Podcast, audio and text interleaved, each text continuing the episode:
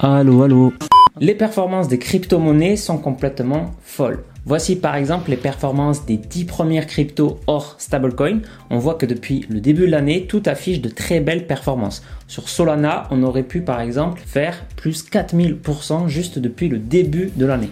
Et en investissant sur le Bitcoin 100 euros par mois depuis 3 ans, on serait en gain de plus de 15 000 euros. Alors pourquoi ne pas investir de grandes quantités d'argent en crypto? Pourquoi ne pas faire all-in en crypto? On va parler de manipulation de marché, de sécurité de fonds, du plus gros risque pour le Bitcoin et les autres cryptos et même d'inflation. En fin de vidéo, je vous parlerai de ce que je fais moi personnellement par rapport à l'investissement en crypto. Et en tout cas, bienvenue sur la chaîne S'investir, je m'appelle Mathieu et c'est parti pour parler crypto. Perdre 90% ne doit pas vous déranger. Évidemment, vous savez que le marché des cryptos est hyper volatile, de vraies montagnes russes. Vous pouvez gagner 300, 400, 500, voire 4000% sur quelques mois, comme perdre 90% le mois d'après. Sauf qu'il faut garder en tête les règles mathématiques de base. Perdre 50% de son portefeuille ne nécessite pas une augmentation de 50% pour compenser, mais bien une augmentation de 100%. Vous pouvez calculer, passer de 100 euros à 50 euros fait bien une perte de 50%, mais revenir à 100 euros à partir de 50 nécessite bien une hausse de 100%. Ce tableau montre le gain nécessaire pour retrouver son investissement initial après une perte de 10, 30, 50% ou plus. Du coup, lorsque le Bitcoin a perdu 88% en 2017, on a dû attendre une hausse de 455% pour qu'il retrouve sa valeur. Il faut donc être OK de voir son portefeuille faire des moins 90, de tenir bon et de ne pas céder à la panique. Imaginez-vous un instant avec 100 000 euros et lorsque vous vous connectez à votre compte, il n'y a plus que 10 000 euros dessus. Vous venez de perdre 90 000 euros. Je pense que certains n'arriveraient plus à dormir pendant quelques jours. Beaucoup oublient donc que on ne peut pas avoir un haut rendement sans prendre de hauts niveaux de risque. Et si certains vous assurent que le Bitcoin est le futur et vous garantissent que vous gagnerez de l'argent, fuyez. Fuyez, pauvre fou Personne ne peut garantir cela quand on parle d'actifs risqués. Gardez en tête ceci, juste parce qu'un actif a eu des rendements exceptionnels dans le passé ne veut pas dire que c'est un bon investissement pour le futur.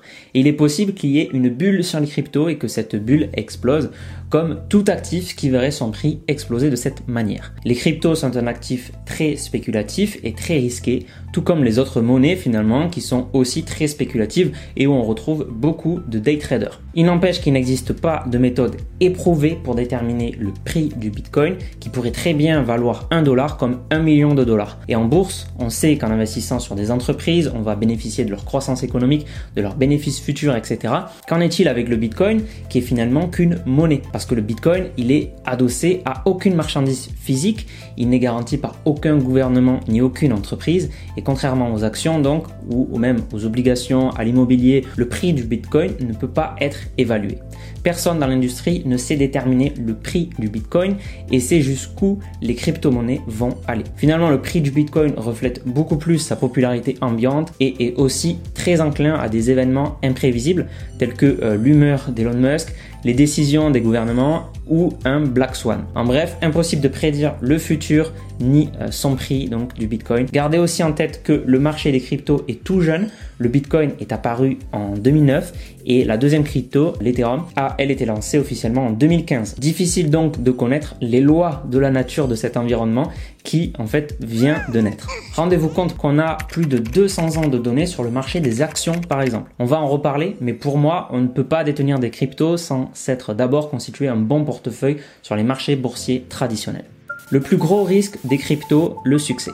S'il y avait une adoption massive du Bitcoin ou autres cryptos contre les monnaies plus classiques comme l'euro ou le dollar, nous ne serions pas à l'abri de l'interdiction des exchanges de crypto-monnaies pour certains pays, ou même d'une interdiction de posséder des crypto-monnaies par les autorités, comme en Chine où le gouvernement chasse les mineurs et les détenteurs de crypto, ou encore comme aux États-Unis avec la réquisition de l'or et l'interdiction d'en posséder entre 1933 et 1975. Donc finalement, comme le dit très bien Ray Dalio, le plus grand risque du Bitcoin pourrait être son succès. Selon lui, le gouvernement est susceptible de sévir contre le Bitcoin si des fonds importants commencent à y être investis au lieu d'être investis dans des obligations des États-Unis par exemple. Aucune banque centrale ne voudra renoncer à son monopole sur l'argent. D'ailleurs, la Fed commence à ne pas mâcher ses mots au sujet des cryptos, disant ne voir euh, dans le Bitcoin que 95% de fraude, de bruit et de confusion. Donc des restrictions, des interdictions ou toute autre mesure sévère de la part des autorités pourrait faire mal aux cryptos et leur faire perdre de la valeur. Les crypto-monnaies ne rendent pas obsolètes les monnaies fiat. Un argument qu'on entend souvent est que le Bitcoin contrerait l'inflation car sa quantité est limitée, 21 millions de Bitcoin max. Là où les monnaies traditionnelles seraient obsolètes car beaucoup trop sujettes à l'inflation puisqu'on peut les imprimer en masse. Je trouve l'argument trompeur, déjà parce que imprimer de la monnaie ne veut pas nécessairement dire hausse de l'inflation. Voilà l'évolution de la quantité de monnaie en zone euro en basse 100 comparée à l'évolution des prix en basse 100 également. Les prix ont été multipliés en moyenne par 1,5 en 25 ans, tandis que la quantité de monnaie, elle, a été multipliée par 7,6 donc non, c'est faux, faux et archi faux. La création monétaire ne génère pas systématiquement de l'inflation. De plus, une grande partie de la masse monétaire vient tout simplement des emprunts accordés par les banques. Oui, un emprunt accordé euh, par une banque est de la création monétaire car elle prête de l'argent qui n'existe pas et qui rentre sur le marché. Une banque qui euh, me prête 100 000 euros va inscrire 100 000 euros sur mon compte sans avoir besoin, elle, d'enlever cette somme sur son compte à elle. Et on sait bien que les emprunts servent à financer tout un tas de projets et sont un moteur de l'économie. Tous les investisseurs en immobilier, je pense, sont contents que l'emprunt existe. Donc imprimer de la monnaie n'est pas forcément une mauvaise chose. Et puis, l'inflation est régie par beaucoup de paramètres sur lesquels les autorités n'ont pas forcément le contrôle, comme la productivité ou encore l'offre en matière première. Par exemple, on assiste en ce moment à une pénurie des semi-conducteurs et le géant TSMC va augmenter de 10 à 20% le prix de ses puces. Cela pourrait avoir un impact sur beaucoup de produits électroniques comme les voitures ou même les téléphones. Donc rien à voir avec ici la, création monétaire et avec ou sans le Bitcoin, le problème de l'inflation restera présent. On rentre ici dans des notions d'économie et pour ça, je ne peux que vous recommander la chaîne de Reka. Le cours du Bitcoin est certainement manipulé. Ah le marché des crypto-monnaies n'est pas régulé et il pourrait très bien y avoir des manipulations de marché. Il y a des preuves statistiques que le cours du Bitcoin aurait déjà été manipulé par le passé, notamment lorsqu'on regarde la loi de Benford. Cette loi est déjà utilisée dans différents pays pour détecter les fraudes fiscales. Cette loi dit simplement que dans une liste de données, il est beaucoup plus fréquent que le premier chiffre de chaque donnée soit 1, puis 2, puis 3, puis 4, 5, etc. Par exemple, si on prend les vidéos de ma chaîne YouTube et qu'on compte le nombre de fois où 1 est le premier chiffre du nombre de vues, puis 2, puis 3, etc., on trouve un taux d'apparition proche de la loi de Benford. Je n'ai aussi qu'une cinquantaine de vidéos avec plus de données, je pense qu'on s'approcherait encore plus de la loi de Benford. Et on peut appliquer cette même loi au prix des actifs et au prix du Bitcoin. Par exemple, voici ce qu'on trouve avec l'ensemble des actions cotées au New York Stock Exchange. On voit très clairement que la loi de Benford est respectée. Et cette loi, on peut facilement la comprendre, car pour le Bitcoin, par exemple, passer de 10 000 dollars à 20 000 dollars demande à ce que le prix double une belle hausse donc de 100%. Mais passer de 20 000 à 30 000 demande simplement une hausse de 50%. Le Bitcoin a donc plus de probabilité de rester à des niveaux entre 10 000 et 20 000 plutôt que de rester entre 20 000 et 30 000. Ouais, c'est pas faux. Et ces probabilités eh bien, suivent tout simplement la loi de Benford. Donc si on analyse le prix du Bitcoin, on peut voir qu'il y a vraisemblablement des anomalies. Et j'ai envie de dire ici qu'on n'a rien prouvé, c'est simplement euh, des soupçons. Certains ont quand même affirmé que le prix du Bitcoin serait artificiellement manipulé par le biais de moins un stablecoin, le Tether, l'USDT, qui est un coin adossé au dollar. C'est ce que documentent Griffin et Shams dans leurs études. Euh, sur ce graphique, les zones en jaune montrent les périodes de forte émission d'USDT qui correspondent à une augmentation du prix du Bitcoin. Fin 2018, la zone en rouge montre que le prix du Bitcoin a sévèrement chuté juste après le rachat d'USDT. Là encore, on ne démontre rien, mais Tether a été poursuivi car il ne baquait pas réellement le Tether en dollars et contournait la supposée garantie de 1 pour 1, donc un Tether pour 1 dollar. Certains affirment que Tether utilise en fait les USDT pour acheter des bitcoins et d'autres crypto-monnaies choisies en faveur de Tether faisant grimper le prix du Bitcoin. Tether vendrait ainsi ensuite une partie de ses Bitcoins contre des dollars américains et déposerait ensuite les dollars nécessaires sur son compte bancaire en cas d'audit financier. Tether a même admis que 1 USDT n'était soutenu qu'en fait que par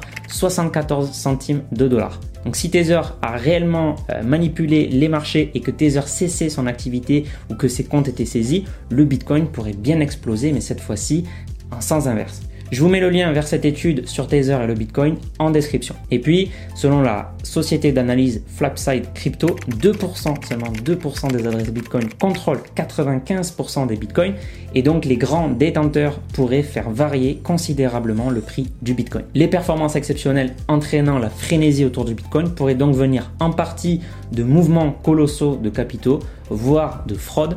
Il faut donc être encore plus prudent. Du coup, faut-il investir en crypto? Ici, je ne donnerai que mon avis personnel et ce n'est pas un conseil en investissement, vous le savez. Pour ma part, oui, je pense qu'il est bien d'allouer une partie de son portefeuille en crypto-monnaie. Le Bitcoin et les cryptos pourraient s'imposer comme un élément essentiel de portefeuille et davantage d'institutions financières ou autres pourraient en détenir, ce qui pourrait faire augmenter son prix et même à terme diminuer sa volatilité. Ça peut donc être très intéressant pour ajouter de la performance à son portefeuille et profiter aussi du pouvoir diversificateur avec un actif peu corrélé au marché action. Mais évidemment, pas n'importe comment et surtout qu'une partie de son portefeuille. Et après s'être constitué un bon portefeuille d'ETF sur le marché boursier. Ça, évidemment, c'est mon avis. Et euh, il peut aussi être intéressant de toucher des revenus passifs assez élevés sur des stablecoins. Je vais reparler de crypto sur cette chaîne. Je vous montrerai ma stratégie et mon portefeuille bientôt. En tout cas, c'est un marché qui est très intéressant où il peut même être intéressant d'adopter une approche de trend following pour se couvrir des baisses du marché et profiter des hausses car c'est vraiment un marché où le momentum est omniprésent. Mais on aura l'occasion d'en reparler. Si vous êtes intéressé pour investir en crypto-monnaie, vous trouverez les applications que j'utilise pour y investir en description avec des liens de parrainage qui peuvent vous faire gagner jusqu'à 100 dollars de prime de bienvenue. Et puis si vous débutez, vous pouvez sûrement être intéressé par l'application Bitpanda qui est régulée par l'AMF et où vous pouvez investir automatiquement tous les mois par exemple sur un panier diversifié de 25 crypto-monnaies comme donc un ETF en bourse finalement. Et si vous voulez débuter en bourse, si vous êtes uniquement en crypto, eh bien euh, vous trouverez aussi les outils que j'utilise et des ressources pour bien débuter en bourse en description. Merci d'avoir écouté ce podcast, c'était Mathieu de S'investir.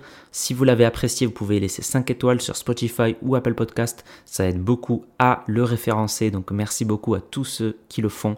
Vous pouvez aussi vous abonner pour ne pas rater les prochains contenus. Et si vous souhaitez aller plus loin, vous avez des liens en description où vous pouvez aussi visiter le site s'investir.fr.